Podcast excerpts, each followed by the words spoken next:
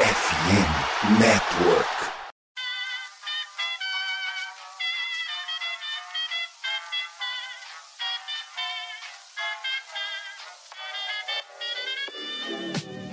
Mais uma rebatida forte. E ela tá fora daqui! Uau! E ela disse adeus! É home run! Aquele abraço! Fala, fã de beisebol! Estamos no ar com mais um Rebatida Podcast, o seu encontro semanal para falar de beisebol. A World Series está pegando fogo, tá uma coisa linda que só parece o nariz do Rodrigo Fidalgo. E para falar de beisebol, eu, Natan Pires, não estou sozinho hoje. Rodrigo Fidalgo está aqui comigo, vou chamar ele aqui primeiro porque ele é um baita de um pescador. Boa noite, pessoal. Brincadeira, hein, diretoria do Rebatida Podcast. Salve pro Daniel Jogadas, ídolo. Boa noite, pessoal. Tamo junto pra mais um episódio aqui. A World Series tá bombando. Ontem teve só um joguinho aí que não aconteceu nada, que a gente ainda vai falar, né? Nada de importante, assim. É a World Series mais fraca que todo mundo aqui já viu, sabe? Nível baixíssimo, já tem até campeão já pronto pra sair. Matheus Pinho, a, a gente viu, né, que nesse, nesse final de semana teve bloqueio em rodovia, você teve problema no trabalho por causa disso, mas tenho o prazer de falar que as rodovias já estão liberadas. Olha essas duas entradas aí na cabeça do Mitre. Coisa maravilhosa. Que maldade, Natan. Só falta você dizer que o, o Mitre, como de acordo com o que você falou semana passada, né? Ele, ele tá sempre trabalhando junto às estradas. Só, falta- só falta você me dizer que quem liberou as entradas e as estradas foi ele, né, pô? Você tá de. Enfim, dito isso, estamos de volta aí com rebatida mais uma semaninha. E como eu falei na semana passada, né? O encontro perfeito do, do, do frango favorito com o azarão. Vamos falar de mais Odisseia, de Ilíada, de Ulisses, enfim, né? O Olimpo inteiro vai estar presente hoje no programa. E como vocês bem sabiam, o Mitre semana passada estava lá em Ressaquinha, em Minas, e para continuar produzindo o seu trabalho à beira da estrada, eu chamei ele depois justamente por isso, né? É, porque o pescador veio antes. O Mitre teve que furar bloqueios na Bahia para chegar onde ele está hoje, que é Nova York e Maranhão. A grande Nova York do Maranhão. Seja bem-vindo, Mitre. Boa, no... Boa noite a todos. Vamos lá, vamos ser profissional. Boa noite a todos. Né? Eu estou realmente em Nova York, Maranhão. Dessa vez o Nathan falou verdade, não é mentira. Vim aqui para falar de beisebol. Dessa Tem World uma Nova Series- York no Maranhão? Tem uma Nova York no, no Maranhão e eu estou nela. Vim aqui para falar de beisebol aqui para vocês, junto com essa mesa recheada de gente legal, de gente saudável e de gente feliz. Nessa que é uma, é uma das World Series mais legais, né? Ok que eu não tenho uma longevidade de várias World Series assistidas, mas vendo e pesquisando, nunca seria imaginar que um seed mais alto com um seed mais baixo, aí ó, enquanto o Nathan mostra na tela que existe Nova York e eu estou nela. Vamos aí, né, falar de uma World Series que tá uma montanha russa de emoção, um time que aplica um shutout num jogo, sofre um, né, um no-hitter no outro. É, não tem como ser mais cinematográfico essa sequência desses jogos e tá só, quer dizer, né, não vou falar que só tá só começando, que já estamos no quarto jogo, vamos pro quinto hoje, mas tá 100% aberta. Então, vamos que vamos porque assuntos não faltam nessa noite maravilhosa. E por último, o homem que está prestes a ganhar uma bela jersey do Nick Castellanos. Do Philadelphia Phillies, inclusive, todo mundo já pode mandar o Pix pro Pinho, quem quiser ajudar os ouvintes a bancar essa camisa pro João, porque ele é um visionário, ele merece. Seja bem-vindo, João. Já me fala aí os números da Mega Sena. Eu, eu pensei numa coisa completamente diferente pra fazer essa introdução, só que tu veio com tudo, Nata, porque tu tá me fazendo pensar numa coisa fora da caixa. E eu não consigo fazer isso. O que antes eu ia dizer que se o Pinho ele tava aqui pra contar história e fazer o romantismo, eu ia fazer o exato contrário. Eu ia, como um bom Dr. Nelson Rodrigues, trazer o realismo e o modernismo pra essa bancada e falar que se procurar significado nas coisas, como diz Bob Dylan, é uma coisa que só cria menininhas de 13 anos e reitores de faculdade têm tempo pra fazer. Eu tô aqui pra falar de números e explicar o porquê que o Phillies vai ganhar esse negócio mesmo tomando no hitter. Uma boa noite pra todos, esse é o Rebatida 211. E para finalizar aqui a introdução, eu vou parafrasear uma grande banda aqui da minha Bahia, o Parangolé, que diz: Mulheres na frente, homens atrás, mão na cabeça que vai começar. O rebatida, o rebatida. Vamos, vamos pro próximo.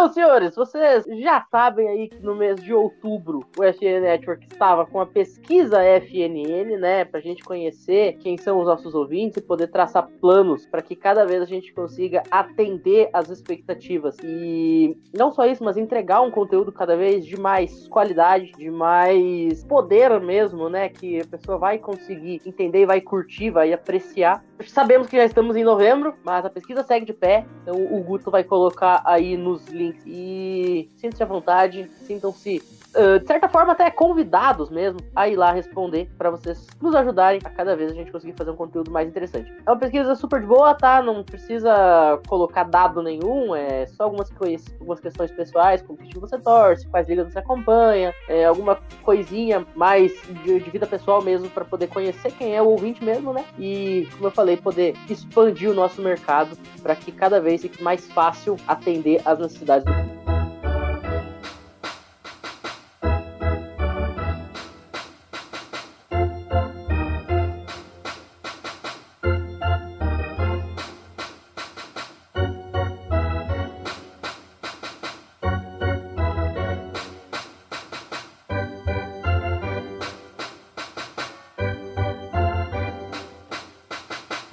aqui no primeiro bloco, agora a gente vai de fato falar dessa World Series, porque esse programa é sério. Vou bater na mesa aqui, ó.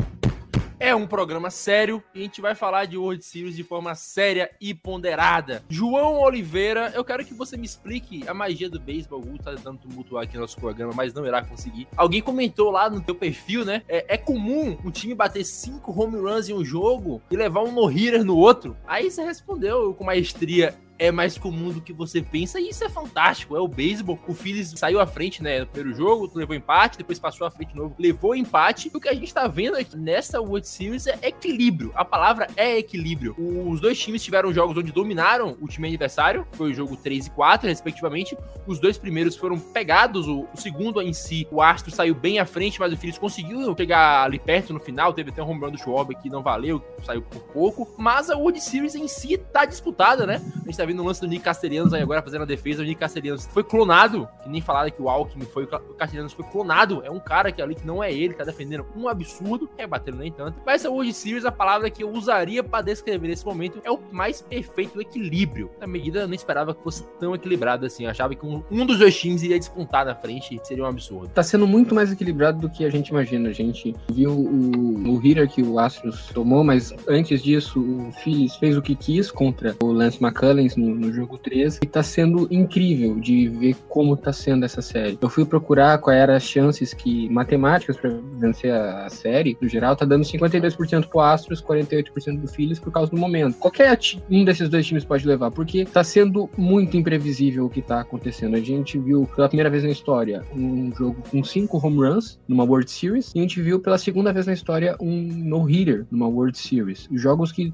aconteceram coisas in incríveis. Teve esses fatos que simplesmente com o desenrolar do jogo aconteceram. Não foi uma coisa forçada, uma coisa que aconteceu naturalmente. Isso leva a gente a perceber que mais coisas incríveis podem acontecer nos próximos jogos, porque as narrativas estão acontecendo de uma maneira natural. Os dois times estão se enfrentando e esse choque está tendo uma reação que está deixando tudo tão legal. É, não sei se deu para entender direito o que eu quis dizer, mas são dois times que eles têm um matchup muito encaixado. Os dois times são muito mais parecidos do que parecem. São dois times que têm potência para virar qualquer jogo, para virar qualquer resultado e nenhum jogo tá morto quando esses dois times estão jogando. Pode ser que o Astros ganhe os próximos dois, pode ser que os Phillies ganhem os próximos dois. É muito instável o que vai acontecer, simplesmente a gente não consegue fazer nenhuma prospecção com certeza. A gente tá pisando o tempo todo num terreno muito escorregadio. A gente não tem certeza de nada do que vai acontecer, porque Justin Verlander jogou mal, Framber Valdez jogou bem, mas não, não foi dominante como ele costuma ser. Zach Wheeler foi mal, Aaron Nola Foi mal. Jogadores que a gente esperava alguma coisa não estão entregando muita coisa. É, essa série tá sendo muito legal de assistir justamente por isso. Ela tá saindo fora, tá sendo fora da curva, tá pensando fora da caixa, tá fazendo a gente lembrar de uma coisa. A gente não sabe nada de beisebol. Já é algo muito louco a gente imaginar um shootout com cinco home runs para um time e no dia seguinte o time que tomou o shootout domina de forma a aplicar um no-hitter sobre aquele que anotou cinco corridas, isso por si só já é louco. Só que tem um detalhe: essas duas coisas aconteceram com 24 horas de diferença entre um e outro.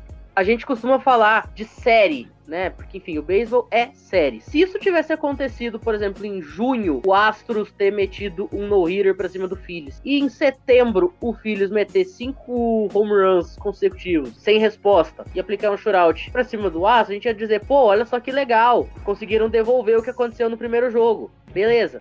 Mas, cara, não ia ter a questão de ser 24 horas de diferença. É algo extremamente resiliente você tomar uma pancada num dia e no dia seguinte você aplicar uma pancada. E o beisebol é exatamente isso, cara. Você precisa engolir todos os sapos que aconteceram numa noite que deu tudo errado, porque na noite seguinte pode ter uma noite em que tudo dê certo. E mais do que isso, você precisa ter uma noite que tudo dê certo, no dia imediatamente seguinte à noite que deu tudo errado, porque senão você está fadado ao fracasso. Isso é o beisebol. E ah. além de ser 24 horas depois, o, o Matheus, tem o fato de que é numa World Series. Porque se fosse em junho, ficaria todo mundo assim, nossa, que bacana e tudo mais. Mas o fato de ser uma World Series, com dois times que já são as duas narrativas, igual a gente comentou no passado, que são o top 1 e o sexto, e são times com o underdog, o muito favorito, ser uma World Series torna um negócio muito legal. E além do que o, João falou também, do que tá lembrando a gente esse jogo, tá lembrando também o, o porquê a gente ama o beisebol, porque é um esporte que a gente não consegue ter essa certeza, né? E a nossa única certeza que a gente tem nessa World Series é que vão ser jogos fantásticos, fantásticos daqui pra frente. Isso que o Fidalgo falou, né, Mitra, de não ter uma certeza, tá daquele fator imprevisibilidade do beisebol que a gente tanto ama. Gente sabe que o Verlander foi o melhor pitcher da MLB na temporada. Só que nos playoffs, ele ramelou já e agora no, na World Series. Ele começou bem, depois entregou. Ao contrário do Yankees, né, que ele não começou tão bem, depois voltou a jogar muito bem. E a gente tem o Aaron Nola, que no jogo contra o Padres, na quinta entrada, ele entregou a partida. E agora, novamente, né, contra o, o Astros, chegou na quinta entrada, a gente tava em cal ontem, eu, o João e o Quando ele botou dois caras em base, eu falei, pô, eu tirarei o Nola agora, porque ele entregou um jogo idêntico a esse um tempo atrás. Então, apesar da gente ter grandes arremessadores nesses, nesses matchups aí, a gente tá vendo que até eles entregam. Então, torna ainda mais imprevisível. O João tinha comentado antes que o Lance McCullers era o melhor pitcher do Astros em questão de números nos playoffs. E mesmo assim, o McCullers foi o cara que entregou, deu a maior paçocada do Astros até agora nos playoffs. Então, tá muito legal. A gente esperava alguns domínios de arremessadores, não tá acontecendo. O Verlander entregou, como eu falei, o Nola entregou, o próprio William McCullers. Então, acho que só quem passou reto disso foi o Reyes Soares e o. O de ontem, na verdade, né? O Astros, o nome dele é Christian o quê? Javier, Christian Javier. Christian Javier. Christian Javier e o outro do, do Astros também, que foi o Flamengo Ball Deixando eles, todo mundo sofreu. Tá muito equilibrada essa World Series, né, Mitri? Você falou também dos arremessadores na sua, sua fala do último podcast. Eu não tenho muito ali escapatória, porque nesse último, quinta-feira passada, que nós gravamos, eu havia falado que o Phillies, eles terem, vamos dizer, né, êxito nessa World Series, isso ia ter que passar necessariamente por um excelente desempenho do Aaron Nola e do próprio Zach Wheeler, os, os dois que, vamos dizer, né, começaram muito mal. Eu só não falo muito mal no caso do Wheeler, que ele só teve um, um, um jogo ainda na, na série, ele ainda tem chance dele, dele ainda mostrar algum outro potencial que ainda não se manifestou nessa World Series. Mas é o que a turma toda já falou, a série está completamente aberta, assim, absolutamente, é, vamos dizer, um suco, como a gente vê muito aí, o próprio Nathan falar, mais puro suco desse do que você pode ter de jogos interessantes, entretenimento. O lado mais interessante para mim é isso. Os pitchers que eu achei que iriam ter uma performance melhor, um, um destaque melhor, seja pelo lado do Phillies, seja pelo lado do Astros, não estão exatamente apresentando isso. O Nola tá com um ERA, for somar essa nossa pós-temporada inteira de 4-9-1. Jogo 1 ele participou, o Phillies até ganhou naquela oitava entrada, se não me engano, miraculosa do Bryce Harper, mas ele tomou cinco corridas no jogo, foram quatro merecidas na conta dele. Ontem ele vinha até bem, não vamos ser também injustos com o que ele estava fazendo, só que houve aquela quinta entrada que ele tomou cinco corridas, então foi um negócio que fugiu, né? Ele já tinha que ter saído logo na, nas primeiras entradas que ele tomou, eu também eu concordo. Falando sobre o próprio Zach Wheeler, ele tem um ERA menos, vamos dizer, constrangedor na casa de, de 2,67, mas ele jogou e já tá com uma derrota na conta no jogo 2, levou cinco corridas também, acho que foram só quatro merecidas, mas não quer dizer que seja um número bom. O Ranger Soares, esse sim é um pitcher que fez um jogo que é um cara que tem menos ali protagonismo, mas fez um jogo 3 excelente, foi aquele shutout de 7 a 0 que os filhos aplicaram nesse terceiro jogo. Agora falando um pouco mais de Astros, a ideia é mais ou menos a mesma, os underdogs, né, vamos dizer, que eles têm lá na rotação, que vem tendo um protagonismo um pouco maior. O Verlander no, no primeiro jogo tomou cinco corridas, só que o Astros não tem assim, né? Você vai falar de underdog na rotação deles, praticamente não tem, é estrela de ponta a ponta. Mas o Ace, vamos colocar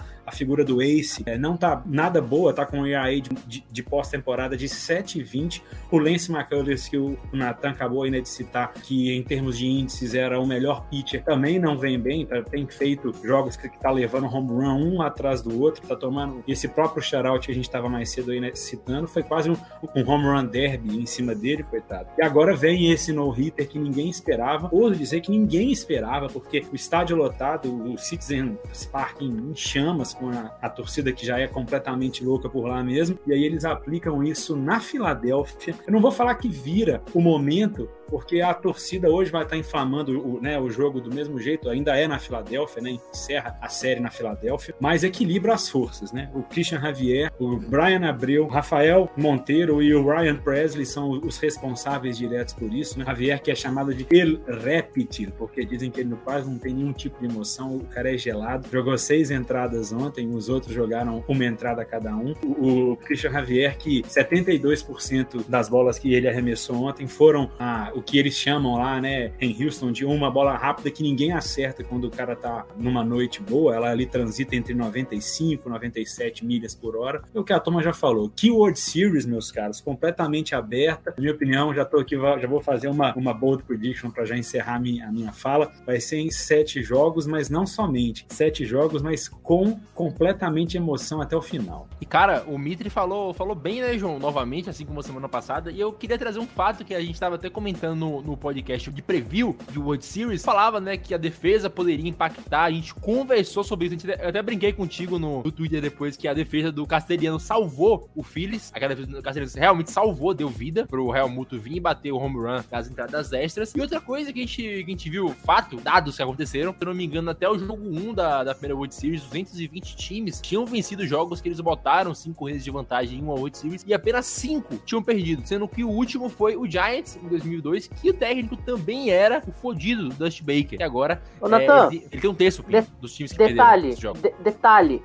o Dusty Baker tinha sido o último em World Series a perder um jogo no qual seu time ganhava de cinco corridas, certo? Pois muito bem. Você sabe, você deve saber, mas enfim, quem estava também no dugout no último no-hitter da história da World Series? Não, minto, minto. Da World, World Series não, dos playoffs. Ah, foi do Phillies, não foi? O, o último, uh -huh, o último no-hitter dos playoffs. O Dusty Baker estava também sentado no banco. A diferença Cincinnati é que Legend. Cincinnati Reds. Jogo 1, um, Divisional Series da Liga Nacional, foi também no, no Citizens Bank Field e o Phillies aplicou no hitter para cima do Reds naquele momento. O Dusty Baker, de certa forma, ele volta ao Citizens Bank Field para se vingar. 12 anos depois, ele volta ao mesmo palco no qual ele tomou um no-hitter para aplicar um no mesmo rival. Ah, e a gente brinca, né, João, que você fala que o Dusty Baker é um Reds Legend, eu falo que ele é um Angels Legend porque ele deu a World Series do Angels praticamente. Esse jogo que eu falei que ele levou a virada era jogo 6 pro Giants ser campeão. E o Dusty Baker, querendo ou não, a gente que é, que é Giants tem um ódio dele, com toda razão, mas ele é o treinador que mais vitórias tem na história da liga sem um único anel. Caso o Astros ganhe, seria uma bela coroação para ele que deixou a oportunidade de passar anos atrás. Mas também não ganhar é um problema dele, né? Fez por merecer não ganhar esse anel. Os mas outros dois também, né? Se ele não ganhar, o João ganha uma camisa. Tu acha que o João tá se importando com isso, rapaz? É. Uma coisa que eu queria levantar, o Mitri falou no programa passado, falou muito bem sobre como essa série, o ponto focal dela não era bullpen, não era ataque, era os starters, os arremessadores que começam os jogos, principalmente o Aaron Nola e o Zach Wheeler. Mas eu queria levantar um ponto. Como os arremessadores do Phillies estão jogando pouco, pouco em número de entrada. Aaron Nola ontem jogou quatro entradas e no jogo um jogou quatro entradas, quatro entradas pontuadas pum. O Ranger Soares, jogo 1, entrou do bullpen, jogou o jogo 3 e jogou quatro entradas. O Zach Wheeler jogou cinco entradas. O Philly está usando o bullpen. O Philly está fazendo jogos de long reliever, usando vários arremessadores no- nas partidas. Coisa que a gente batia o pé, que era o ponto para eles ganharem a World Series, não usar o bullpen. Descansar esses braços que vêm do, do bullpen, esses relievers. E isso não está acontecendo. Mas o- um outro fato que é muito importante é como os relievers do Phillies estão jogando bem. Nenhuma corrida o Astros anotou, quer dizer, uma, duas, nenhuma não vou saber dizer ao certo, mas teve três jogos que não teve. Eles não anotaram corridas depois da sétima entrada, que é majoritariamente onde entra o bullpen. A gente percebe que a- esse jogo, o pró- esse que a gente vai ter hoje, vai ser o Noah Syndergaard que vai jogar. Noah Syndergaard não jogou nenhum jogo nessa série ainda, ou seja, tá com braço 100%. E depois, lá em Houston, joga o Zach Wheeler. Quanto que eles vão poder jogar? Porque se o manager tá segurando arremessadores desse calibre numa série tão importante, de duas uma, ou eles não estão jogando bem, e realmente o Nola não jogou bem no último jogo, mas isso foi fatalidade, ou eles estão lesionados. Isso é uma coisa que a gente também tem, precisa prestar atenção. Será que os arremessadores starters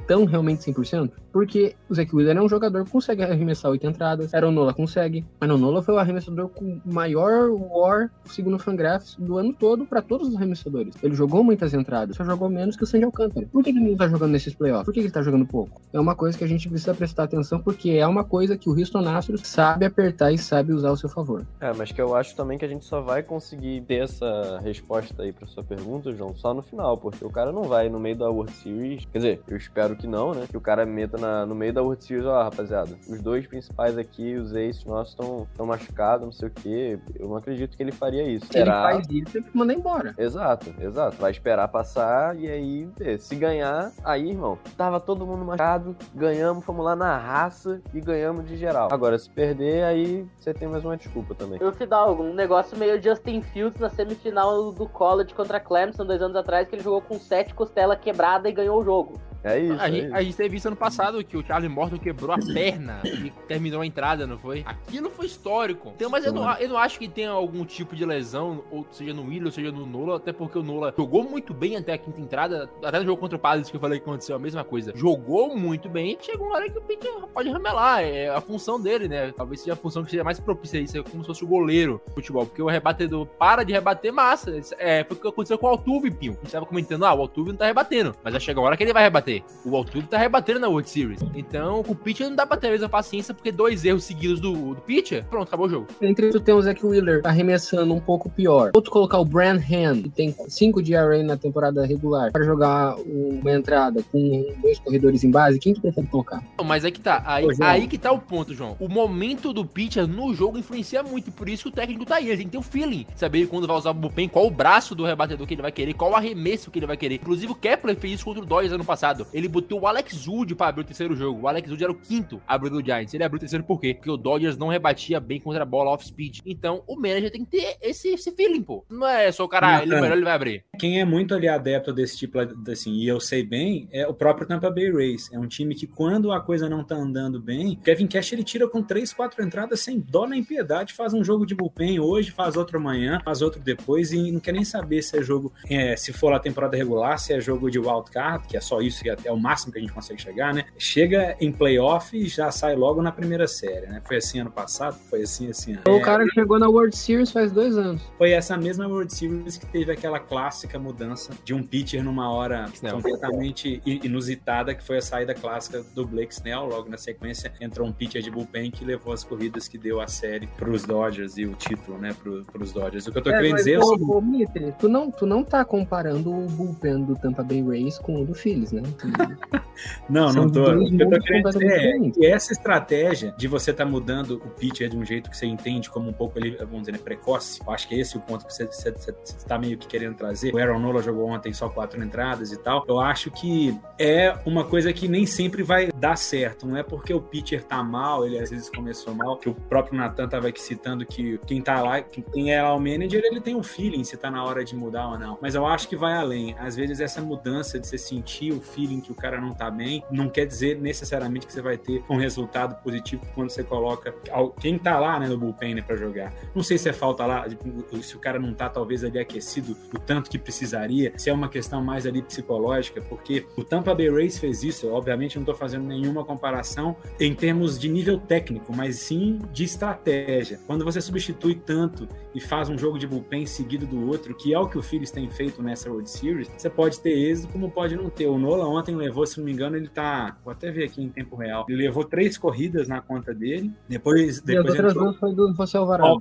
Aqui que levou as outras duas, quer dizer, uma mudança que logo na sequência já não deu resultado. Ok que depois Mas nem teria como dar, ele tava com nenhum out bases lotadas, ter saído só com duas foi lucro. E até foi ter depois algum, algum êxito, porque os outros quatro, os outros quatro não, os outros cinco, os outros cinco pitchers que jogaram, Belatti... Não se deram corrida. F, seguraram, seguraram, só se deram uma rebatida depois Seguraram o jogo, seguraram o jogo, sim, sim. Desculpa te é, interromper, eu... Mitri, mas o ponto é, a gente falou tanto que esse topo da ordem do Phillies ia ser o fator determinante para a série, mas não tá sendo. Ó, tirando o José Alvarado, que herdou duas corridas do Aaron Nola. Vocês sabem quais os pitchers que tomaram corrida nessa série pro Phillies? Dois. Aaron Nola e Zach Wheeler. Nenhum jogador do bullpen tomou corrida nessa série. Nenhum. E o Ragnar Soares, que jogou quatro entradas no jogo 3. O bullpen tá jogando muito, tá carregando o Phillies. O Phillies tá 2-2 por conta do bullpen. Isso é a coisa que eu menos esperava. Vocês têm noção do quão absurdo é isso. Agora, João, não tá 2-2 só por conta do bullpen. O ataque do Phillies tá fazendo por onde? Até porque o jogo 1, depois que o Astros passou por cima em 5 corridas, os caras buscaram por conta de ataque. O bullpen que ganhou aquele jogo, os caras foram buscar no ataque. Então o Phillies se mantém no que a gente falou que era o ponto forte deles, que era o ataque. O Phillies bateu 5 números no jogo. O Phillies adotou uma porrada esperava, no outro. Esperava, é, o ataque a gente esperava tá esse caminhão de corridas. A gente não esperava esse bullpen. O ponto ah, sim, fator sim. pro Phillies tá, esse 2-2, é, passa muito, claro, o Bernal Marsh tá destruindo, junto com o Alec Bon, o Schwarber, o Harper, a gente não precisa falar nada, teve o home run do Helmuto. É verdade. Mas a produção que a gente, eu falei no episódio passado, a produção ofensiva do Astros passa por home run. A produção ofensiva do Phillies nessa série tá sendo também basicamente por home run. Mas o bullpen tá jogando muito. A gente pode agora o Houston Astros tá fazendo uma coisa que ele não fez a temporada toda. Ele tá conseguindo chegar em base constantemente. 10 rebatidas ontem. Quantos foram home run? Zero. Cinco corridas na quinta entrada. Ah, então, ô, João, é, como um essa, essa inversão de valores, tudo tá acontecendo ao contrário do que a gente previa, mas tá tendo um resultado que tá tudo igual, pode ir pra qualquer um. Essa é a beleza dessa série, a gente não entende nada. E se eu não me engano, é a terceira vez no século que acontece de dois caras do mesmo time bater seis ou cinco home runs, né? A primeira foi Barry Bonds, e não lembro quem foi o cara em 2002. A, segunda foi Longoria e mais algum outro maluco lá do Race que eu não vou lembrar o nome. E a terceira agora com Harper e o Hoskins, né? Então os caras estão batendo muito. Inclusive o Barry average dele tá bem abaixo. O Hoskins tá com o average abaixo, o próprio Schwarber tá com o average abaixo, mas quando os caras batem é uma porrada. Não sei como é que tá o OPS slug dos caras, mas quando eles rebatem é uma porrada. Então, a gente falou isso do Astros, você pontuou bem agora, João. O Phillies está passando, as suas corridas estão passando muito por home run, e isso não é sustentável o tempo todo. A gente viu, cobrou o preço ontem, né? Tomou no hitter. O que surpreende ainda mais é que a gente estava fazendo, é o que o João já falou, a gente tem que ser assim, né, humilde para dizer que a gente fez umas previsões que algumas a gente cravou, outras a gente está sendo completamente meio que surpreendido, porque a gente fez, a, a gente, a gente achou que ia estar tá na mão dos dois maiores starters que tem, assim, o Phillies não tem nada a ver, é o bullpen que tá carregando. A gente falou nos primeiros episódios que se for para falar realmente, vamos dizer assim, de bullpen, é o Astros que tem o maior da liga. Quem tá de fato fazendo isso nessa World Series pelo menos é o Phillies também. É, vamos dizer, né, falando sobre o que esse no-hitter ele ontem ele significou além do próprio no-hitter em si, que já é extremamente válido, ainda mais em uma World Series, 85% dos times que o terceiro jogo eles, o, aliás, que seria o quarto, né? Os times que fazem 3-1 na série em uma World Series, 85% da, da, das vezes esse time vai ser o campeão. Então essa derrota dos Phillies ontem foi fundamental para os Astros é, se manter vivos na série. Não, não é nem vivos, eles estão completamente no par. A gente está dizendo aqui o tempo inteiro que a série está completamente aberta. E foi um jogo que dá tanta moral que a gente viu nas, nesse jogo 4. Somente três walks foram ali cedidos, dois pelo, pelo próprio Javier, um acho que foi do, se não me engano, foi do Presley na nona entrada já. O festival de cá, né, e strikeouts um atrás do outro, foram, se não me engano, 14 o jogo inteiro. O Javier, ele conseguiu 9. O, o Castelhano, só ele levou 3 strikeouts. É muito mais 3. O Harper foram 2. O mais próximo de uma rebatida que eles conseguiram foi o Kyle Schorber. Acho que, se não me engano, na terceira entrada, que foi aquela bola que ficou ali na beira da linha, mas saiu em fall lá na, na região lá da primeira base. Inclusive, mérito aí pro árbitro que viu na hora e deu ali o, a chamada correta, né? O que, o que eu acho mais ali impressionante na série é que o João tava aqui agora falando aqui, mesmo com esses erros que a gente tá fazendo de, de, vamos dizer, não é nem erro, com essas mudanças de prognóstico que a gente estava imaginando que seria, a série ela continua igual, a coisa ela mudou, ela foi para um outro enredo do que a gente estava imaginando, mas a coisa continua empatada em 2 a 2 Assim, eu não vou ficar nem um pouco surpreso se o Sinderga, que tá com, com ERA alto, vou até olhar também em tempo real aqui também, eu acho que ele tá com ERA de, de pós-temporada, não, tá até ok, 1.69, mas o ERA em temporada regular de 4 e 12, que ele faça um grande jogo. E o Verlander vá mal hoje de novo. Óbvio que não é o que a gente espera, porque não, não é normal que o Verlander faça dois starts mal, mas nessa World Series que tá tudo acontecendo de um jeito meio que surpreendente, cara, não me surpreenderia se ele fizesse um jogo para levar muita corrida e o Syndergaard ser o cara que, que vai, vai bem. Eu adorei a frase não me surpreenderia algo surpreendente. Vamos fechar aqui esse primeiro bloco e a gente volta para continuar falando da World Series.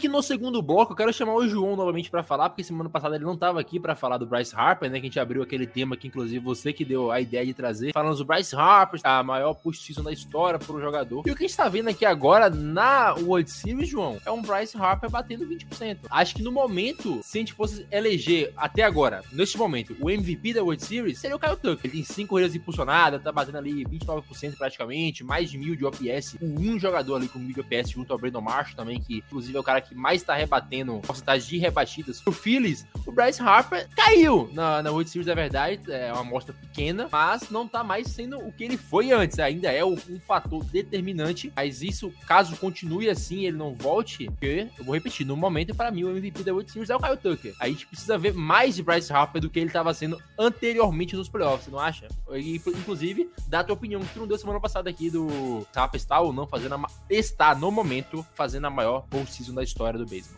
Eu não sei por que isso ainda é uma pergunta, né? Tá, para jogador de posição, é o, amos o amostral agora a gente falar de World Series, é injusto. A gente tá no jogo 3, hoje vai ter o jogo 4. Claro, terminasse hoje. Tá no jogo é 4, vai ter jogo 5. Isso, desculpa, mosquei. Quatro jogos. A gente tá na metade, calma aí. O Tucker é, é, o MVP até agora? É, mas o segundo jogador com mais OPS nessa série é o Bruno Marsh. Calma aí, quatro jogos. E o Bryce Harper não tá sendo fator, mas ele tá com 741 de OPS. O OPS, ok? Oito jogadores nessa série e o OPS acima de 700. Um deles é o Harper. O Harper tá fazendo uma boa série. Ele tem home run, ele tem outras duas rebatidas, tem duas corridas impulsionadas, tem dois walks. Ele tá jogando. Ele só não tá fazendo coisas espetaculares porque coisas espetaculares não estão vindo para ele fazer. Ele não, não tá produzindo, mas tudo bem, é assim. A gente vai ter ainda mais jogos pela frente. Então, é, o Harper, ele tá fazendo a, me a melhor pós-temporada um jogador de posição? Tá, isso não é nenhuma dúvida. Ele ainda tem espaço para aumentar isso a um nível de chegar num ponto inalcançável. Esse é o que o Bryce Harper ainda pode fazer, porque já é a season da história. Se não tivesse ele, o Phillies tinha caído no Wild Card. Ele é o fator de um time de Wild Card chegar num jogo 7 de World Series. Bryce Harper realmente é o fator determinante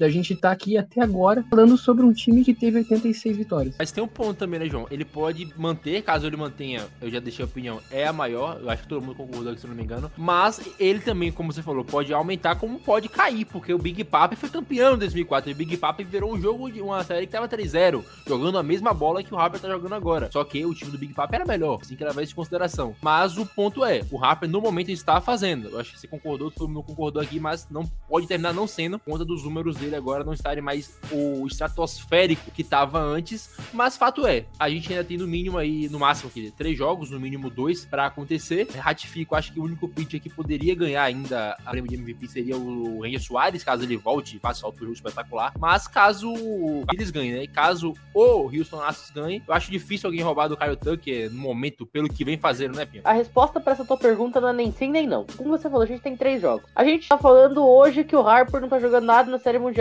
Aí ele vai pra dois at-bats, manda dois home runs, ele é de novo o melhor jogador, vai ser MVP da, da World Series. Tô querer até agora o melhor, beleza. Aí hoje no primeiro at-bat dele, ele, sei lá, se machuca e vem um outro cara. Assim, eu acho que é extremamente difícil e é, de certa forma, até um pouco contra producente a gente falar de melhor jogador de uma série que é recém passou da sua metade. Concordo contigo que nesse momento o Tucker é o melhor jogador, não tem nem como discordar, mas eu não boto meu mão no fogo te falar de nada nesse momento, cara, sinceramente. Até porque eu não tô cravando aqui que o Harper vai terminar mal, nem tô falando que ele tá jogando mal. O Harper bateu home run, o Harper, como o João falou, tem as coisas impulsionadas dele, tem um OPS, mas não está sendo o Harper que a gente tava vendo antes, que esperava que fosse, e isso pode determinar algo pro Phillies, porque por exemplo, você vai no, no Hira, pode até pesar numa discussão futura, falar, pô, o Big Papi não levou no Hira em 2004. Isso pesa pra uma discussão futura e o Bryce Harper vai precisar aparecer mais do que tá aparecendo. Ele já tá sendo um jogador fantástico, é uma série curta, como a gente falou, mas são 14 idas ao bastão e duas rebatidas, ou sendo uma delas o home run. É um cara potente, a gente sabe que ele é potente. Quando ele acertar a bola, vai ser uma rebatida de força. Mas, fato é, ele vai precisar produzir mais do que ele produziu nos últimos primeiros quatro jogos, nesses últimos dois ou três que faltam aí para fechar a série. Tô com vocês também, o Matheus e o João. Eu acho que quatro jogos e ainda mais uma série 2-2. A gente passou tem 45 minutos de, de, episódio, falando do quão surpreendente e aberta essa série pode ser. Pra gente. Não tô falando que você cravou o Kyle Tucker MVP, não, tá, Nathan? Mas pra gente falar que, ah, esse cara vai ser, é muito. muito cedo para isso acontecer. Porque, pô, sei lá, pode acontecer qualquer coisa tá ligado? E aí vai que nesses últimos três jogos, já contando aqui, pelo menos tinha sido meu palpite de ter jogo 7, vai que tenha nesses três jogos aí um cara que arrebente, seja crucial ou muito clutch, comece a produzir muito e termine fazendo o último home run ou a última corrida. Como é que você não vai botar esse cara na conta? Ou como é que você não vai, pelo menos, levar em consideração? Coloca um nome, que acontece.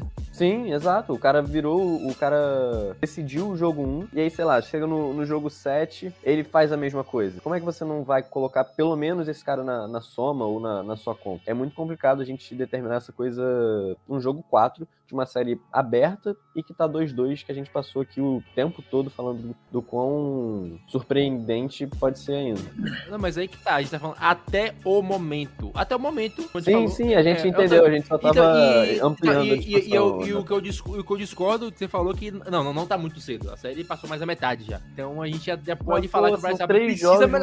Então, Series, não, mas já passou na metade, não é muito cedo. Muito cedo são dois jogos. Agora a gente já passou na metade, são quatro. Já poderia ter campeão, inclusive, nesse momento, caso fosse não, barriga. Esse esquema aí que o Nathan coloca na mesa é super válido porque joga o debate para sair do óbvio de tipo assim, vamos só falar bem sempre lá do Bryce Harper. Só que vindo com o número para poder jogar essa teoria aí do Nathan na lama do mesmo jeito, não tem nem como, cara. O que, que você vai falar de um cara que na, na pós-temporada vai usar só o número de pós-temporada, tá? O OPS dele não tem nem comparação. É o único, é o único que tá com quatro dígitos assim, com folga. 1199, 1.200 para simplificar. Do lado do, do Astros, quem chega melhor é o Penha, o Jeremy Penha, que está com 907. Depois o, o Bregman está com 905. O próprio Kyle Tucker, que a gente está falando que está indo muito bem, é óbvio que está mesmo, o OPS dele é de 803, o average é de .238. O Harper tem um average de 368. Não vou nem falar que a série ainda está cedo, porque realmente já são quatro jogos, ainda tem mais três, que é muito, mas já a gente já tem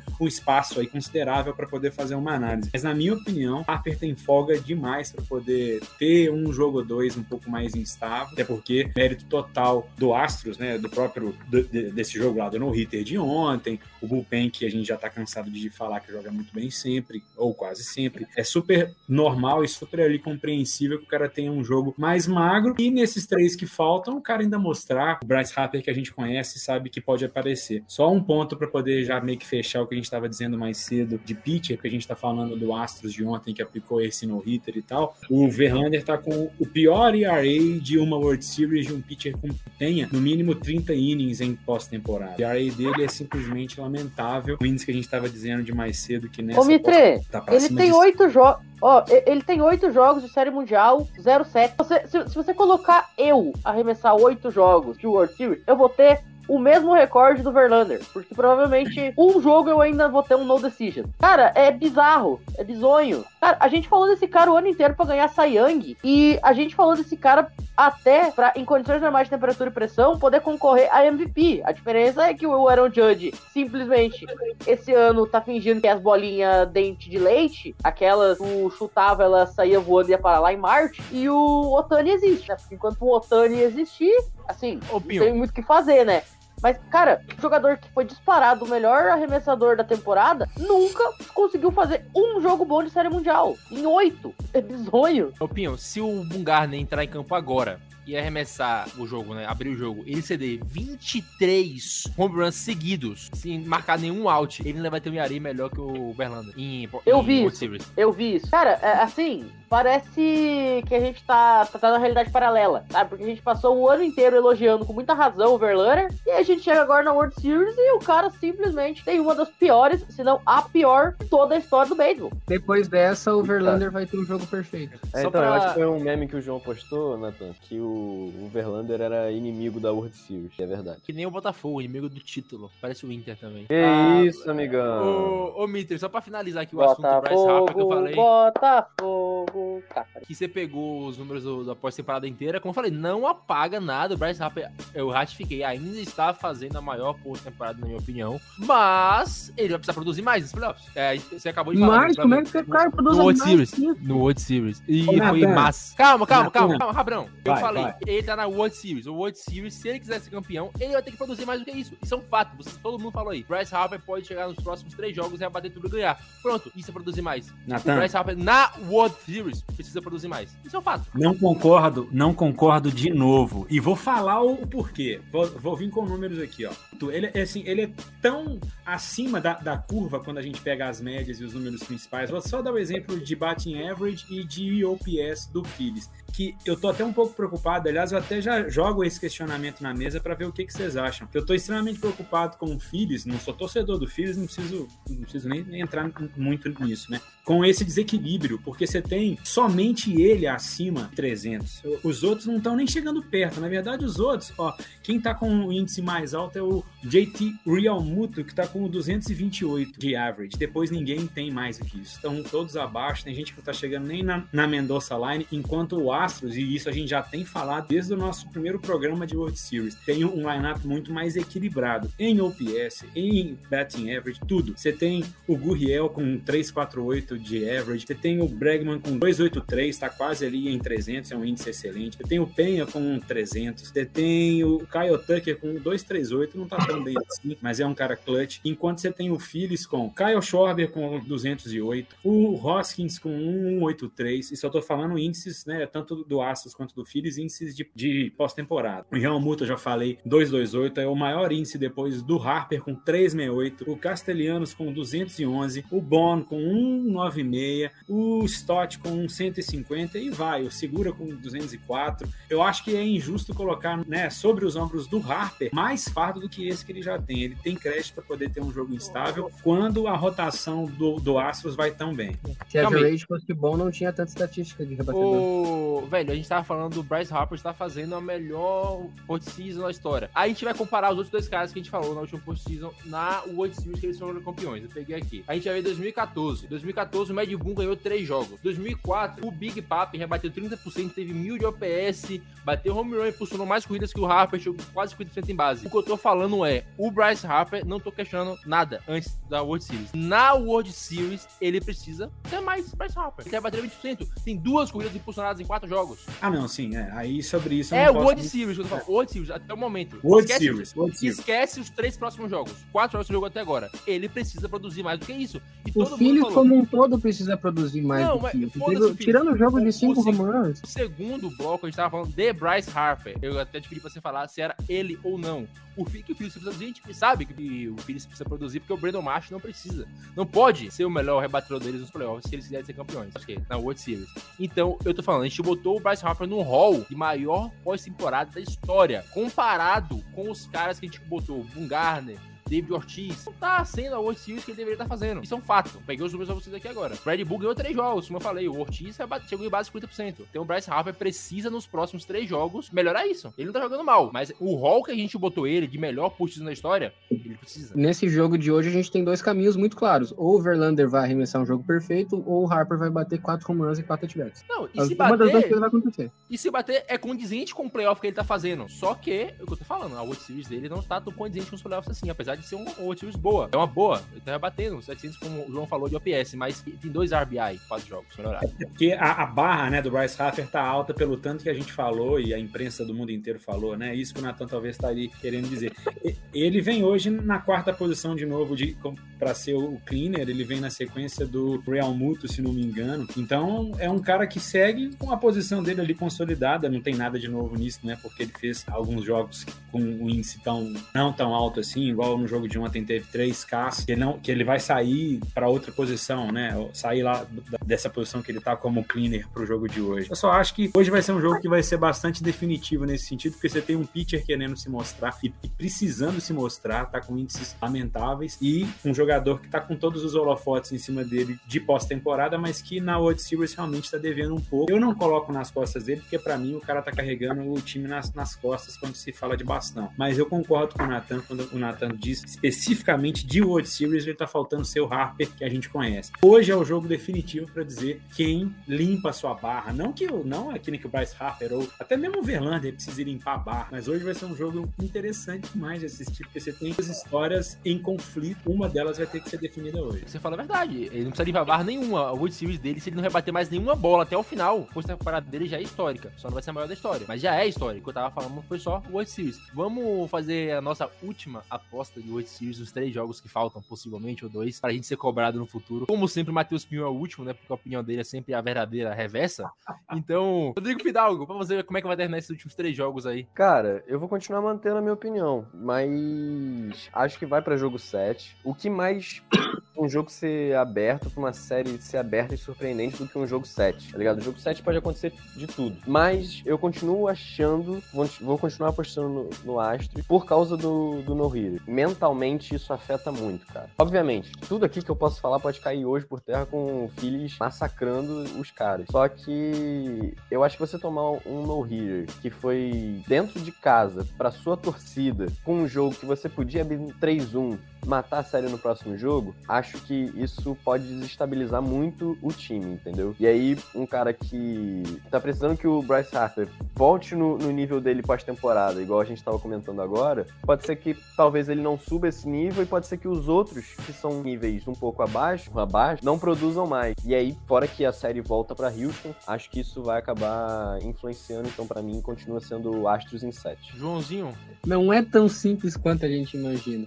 A gente tá no jogo 5. O Syndergaard, que não, não entrou no montinho nenhuma vez na última semana, vai arremessar contra o Justin Verlander, que é o melhor arremessador da temporada, mas tem o pior ERA de World Series da história. A gente tem esses ingredientes e a gente simplesmente não sabe o que sai daí. Agora, depois desse jogo, a gente sabe que a série volta para Houston e dos últimos 10 anos, todas as World Series foram ganhas fora de casa. Desde aquela do Giants, todos os times que venceram a World Series ganharam em solo, entre aspas, inimigo. É, e essa série só vai ser decidida em Houston, mas ao mesmo tempo a gente viu tanta coisa absurda nessa série que eu tenho certeza que se tiver uma série que vai quebrar essa cena, vai ser essa, com o Houston ganhando em casa. É, a gente vai ter o jogo 6 com o Wheeler jogando contra o, o Valdez. E o jogo 3 provavelmente vai ser o, o Christian Javier jogando contra o Ranger Soares. A gente pode facilmente ver a vitória indo para qualquer um dos lados. A série tá muito 50-50 pra gente apostar. O que a gente sabe é que vai para jogo 7. Muito difícil que algum desses times consiga emplacar duas vitórias seguidas. Tanto que nessa série nenhum conseguiu até agora. Para manter o, o ritmo, a gente vê o Phillies ganhando o jogo 3, provavelmente ganha esse jogo 5, apesar de ter tomado no-hitter. Eu acho que essa série vai para Phillies em 7. Porque sim, a gente não sabe porque, a gente só sabe que um alguém vai ter que ganhar em algum momento. Uh, Mitri, você que é do bonde do filão sem freio. Então, eu não posso ser um cara incoerente nessa altura do campeonato. É o Phillies em 7, eu acho que é uma World Series que merece que chegue ao sétimo jogo, independente se vai dar Astros ou Phillies, né? Eu acho que vai dar Phillies em 7 porque seria um cenário mais bonito do ponto de vista de ser um time que se classifica num seed baixo, que o João imaginou que ia estar tá chegando e chegou. Para mim é um cenário mais interessante, um time que não ganha título já tem mais tempo que os Astros e tal. Tava vendo agora enquanto o Guto colocava na tela, o Altuve não vai hoje pro jogo, né? Se eu não tô enganado, pelo line-up que o Guto colocou, Altuve não hoje rebate, não, não tá hoje escalado. Ah, não, é o primeiro, eu tava, eu tava olhando os outros, perdão. Então Altuve vai. Altuve que, aliás, engrenou no momento certo, como o Nathan citou, é, engrenou quando ninguém, é, na hora que o time realmente precisava que fosse engrenar. Eu acho que vai dar Phillies em 7, apesar disso. O jogo de hoje é vital. Se o Phillies perde esse jogo de hoje, que é o último na casa, a coisa fica muito complicada para virar em Houston. Impossível? Claro que não é, mas eu acho que o jogo de hoje precisa de ser vencido pelo Phillies se eles quiserem beliscar a quarta vitória no Texas. É o jogo que já tem uma história incrível, porque você vai ter um pitcher que não inspira muita confiança, e eu nem tô falando do Verlander, eu tô falando do Sindergaard, e outro pitcher que inspira muita confiança em, em temporada regular, mas que vem jogando mal. Fora essa questão que a gente já tava falando mais cedo de Bryce Harper precisando dar uma engrenada na World Series e tal, esse quinto jogo vai ser sensacional, e a decisão em Houston vai ser mais legal ainda, para mim vai ser Phillies em série. Ainda tem outras coisas que a gente pode, pode mencionar, né? Quem ganhou a Liga, o All-Star Game foi a Liga Americana e quem ganhou do Brewers nessa temporada foi o Phillies. Essa questão de quem ganhou o All-Star, eu tava pensando nisso semana passada, sozinho lá na empresa, olhando pros paletes de cerveja e pensei, peraí, quem ganhou o All-Star esse ano? Ah, foi Liga Americana. Aí me veio a mente, pô, aí, aí me veio a mente, pô, mas peraí, o Phillies eliminou o Brewers. Aí foi quando eu comecei a ficar com medo de que o João pudesse ter razão. Só antes do Pinho destilar a zica dele, eu vou me manter fiel ao meu palpite. Eu acho que Astros em 6. Acho que vai ganhar os dois próximos jogos aí. Aí digo mais, se for, se for pro jogo 7, o Phillies ganha. O Astros não ganha o jogo 7, jogo 6, mas o meu palpite ainda é Astros vencendo os próximos dois jogos aí para garantir a Série Mundial. E Matheus Pinho, antes de você dar seu palpite, alguns dos times, quando assim que acabar, você vai receber no seu e-mail lá um vídeo, todo mundo cantando lá um Chico Buarque, que apesar de você amanhã há de ser. A galera vai te humilhar lá. Alguns times alguém vai te humilhar. Isso não importa. Vai rolar isso. Vai ser que nem eu domingo lá cantando pra você sabe quem. Apesar de você amanhã há de ser outro dia.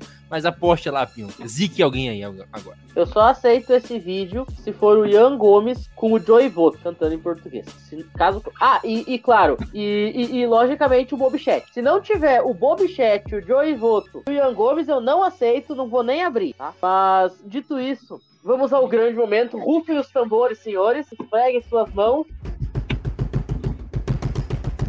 Parabéns, torcedores do Philadelphia Phillies. Na minha opinião, o Astros leva em 7. Então podem comemorar, pode comprar o rojão. Pode já fazer aquela tatuagem Philadelphia Phillies campeão da World Series, porque a zica está sobre o inzicável Wilson Astros. Vocês já notaram que se o filho, se o Astros ganhar, eles vão quebrar a zica do campeão da All-Star Game, vão quebrar a zica do Brewers, vão quebrar a zica do Pinho e vão finalmente ganhar uma World Series sem chitar. É literalmente contra tudo e contra todos. Estão jogando essa, contra essa 29 times da MLB. E ganhando em casa também, ô João. Ganhando em Pinho. Estão jogando contra forças espirituais. Isso é Wilson Astros.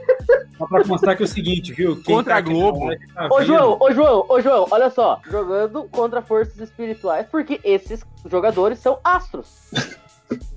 Tá bom, Pinho, parabéns, tá? Acaba esse negócio, por favor. Acaba esse programa, Nathan. Acaba, Nathan. O Pinho está com a camisa do, T, do senhor DJ Watt, que as más línguas dizem que ele comprou no começo da temporada logo antes dele sofrer a lesão, season ending. É, o Pinho zica jogo e zica Mentira! Jogador. Mentira! Não me difame. Eu comprei faz 30 dias porque o TJ Watt é ídolo da, da Universidade de Wisconsin. Tá, agora vamos, vamos chegar no final aqui. Inclusive, acho que eu fui o, o único, tá né, que, confiante que o Astros vai ganhar, filho, que ele gastou o dinheiro da Jersey do João na dele. É. Ai, cara. Inclusive, todo mundo botou em 7, né? Eu fui o único maluco que botou em 6. Não, ô, ô Mitri, tu fica em 7, eu vou mudar. Filhos em 6. Uau! Então é isso. eu ou acaba em 6 e eu e o João acertamos pra algum dos lados, ou acaba em 7 e alguém acerta. Ou seja, alguém vai estar certo. Ou o Mitri acerta, ou o Fidal acerta, ou o Pinho acerta, ou eu acerto. Alguém vai acertar. Não, é eu e o fato. Pinho temos o, o mesmo palpite. Então, alguém vai acertar, porque vocês dois estão Astros em 7, Mi- Mitri Filhos em 7, eu Astros em 6, João Filhos em 6 é um complô. Pra parecer que alguém entende de beisebol aqui no final, que alguém vai acertar Ô, esse ô. Fidalgo, tu, tu sabe que tu tá do lado do Pinho, né? É. Esse é o pior lugar pra estar. Não, eu tô do lado do um bolão. Pinho, a gente torce pro mesmo time e é o time que tem a zica do campeão. Irmão, aqui é tudo pra dar errado. É isso aí, ô, ô Fidal, aproveita que tu tá aí, se despede aí que ninguém te aguenta mais não. Boa noite, pessoal. Valeu, rapaziada. Todo mundo teve a paciência de escutar a gente aqui. E não é o pescador que veio primeiro, hein? Valeu, rapaziada. Ô Mitri, agora que você tá em Nova York, né? Você vai descer aí, não sei pra que cidade mais abaixo. Vem furando bloqueio com a tropa do Fura Bloqueio lá do Galo. Galo 12 já vem fazendo aí pra gente. Absurdo, né, cara? Se é pra você já cancelado aí, ser agora cancelado por um motivo que vale a pena. Quem tá fazendo bloqueio é vagabundo! E se for pra ser já cortado, Luke, que você já corte agora. né? Corta logo que vai ser uma, uma fala solta e isolada. Voltando. Valeu, Natan. Muito obrigado. Um abraço aí a quem tá com a gente nesse nosso podcast que já tá aí batendo a marca de uma hora, uma hora e um pouco mais. Obrigado à mesa recheada dos meus amigos. João, que fez uma análise brilhante mais uma vez. Matheus Pinho, o zicador mor, mas sempre maravilhoso. Fidalgo, o nosso alívio cômico. Natan Pires, o âncora maravilhoso. Aliás, falando ainda que Fidalgo, daqui a pouco eu posso estar em breve em uma cidade carioca que o Natan vai ter que inventar para eu, né, vê-lo e dar um abraço nesse meu querido Belfor. Roxo. Exato. Ó, o que tem em Belfor Roxo é brincadeira, hein? O que tem em Belfor Roxo é brincadeira. Ô, seu Armando! Tá chovendo desde 5 da manhã em Belfor Roxo, seu Armando, português fila da puta. Ó, e só uma informação aqui pro podcast, pro, pro coisar, foi quase um home run aqui do, do Astros, hein? Mas foi uma tripla, no segundo pitch do, do jogo. Que bacana, hein? Já começou. Ah, vai lá, João. E eu, eu acabo, eu encerro aqui né, agradecendo também ao o senhor Guto Edin, que está na, na base lá do programa, né? Colocando as imagens para quem tá vendo aí na live. Ele é o que faz a nossa, todo o nosso apoio técnico, além de ser um excelente analista comentarista. Um beijo pro Gutinho. E valeu aí a todo mundo que ouviu, principalmente, né? Seja na live, seja nas plataformas de streaming. E nos vemos na próxima semana, já sabendo quem ganhou essa, o- essa World Series, que para mim já tá sensacional. E vamos, né? Aí fazer a a análise do que que deu dessa, dessa história toda. Quem tem razão desse monte de palpiteiro daqui? Joãozinho. 1x0 Astros, Phillies em 6. O que, que, eu, que, que eu falo depois disso? É, em primeiro lugar, obrigado por todo mundo estar aqui escutando a gente até agora. Dos colegas de mesa, Natan, Guilherme, Matheus, Fidalgo. É, agradecimentos especiais a Paul Brown por ter criado o Cincinnati Bengals. Daí eu não, preciso ficar só com um dos times. É, e no mais, uma boa noite a todos, um bom dia, uma boa tarde e que você tenha sucesso no trabalho braçal que você está fazendo para cuidar da sua casa agora. Ou dirigindo, dirija com segurança, porque senão você pode tomar uma multa. Eu tô fazendo a carteira de motorista e tem muita multa para decorar. Noite. E eu me formei, eu tenho, por- eu tenho carteira agora. O pai deitou, filho. Eu fiz a baliza só com a mão. O Natan é o único. Eu, eu quero só deixar claro: o Natan é o único senhor de toda a mesa do Rebatida de 15, que é composta por seis pessoas que ou não tem ou não começou a fazer CNH ainda. Não, Depois sim, ele é o cara que quer. Não, e, e- e ele ainda quer que a gente vá visitar ele. Se o traste não, não, não se dá ao, ao, ao- Não, a- e, e, ô, ao Matheus, trabalho tem um detalhe, tem um detalhe. O João tem 16 anos e eu tenho 17 e eu tenho 19. Tem 18. Eu sei, maluco. A gente tudo é menor de 20 e o Natan com 30 anos na cara. Mas eu, eu dou fuga de moto, isso é importante. Tem carteira, vral, o que importa. Ô, Pinho, tu pode Tem falar que mais, filho acertou. per... Natan tem mais filho perdido por aí que o Garrincha. É, mas não mais que o Mitre, né? Inclusive, co- corre boatos aí que o Mitre é meu pai. Eu vi no grupo aí um negócio desse. Fidalgo, Fidalgo. Então Como é o que pescador não veio antes. né, anos? rapaziada? O pescador não veio antes.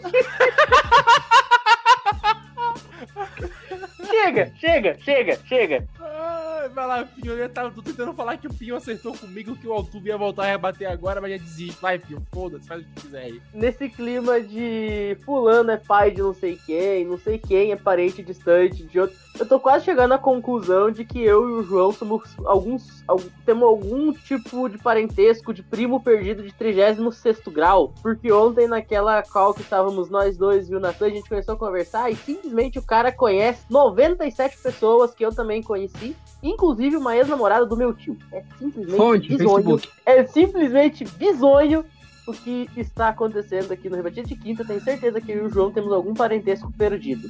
E se o Natan acha que tem parentesco com o Guilherme Mito, seja muito bem-vindo à grande família do Rebatida também. É, agora, deixando a zoeira de lado, agradecer a todo mundo que conseguiu ter saco pra chegar até aqui nesse momento, né? Infelizmente a temporada tá terminando, com ela também o Rebatida de quinta-feira semanal, mas a gente promete que não vai abandonar vocês, tá? De vez em quando a gente vem aqui pra não deixar, ou pra ou deixar as suas noites de quinta mais felizes ou mais depressivas, você escolhe. Ah, e se você por algum motivo acha que o Mitre é seu pai, pode mandar mensagem pra gente aí com hashtag Paga Pensão Mitre. Então, um grande abraço a todos que estarão no programa até o final.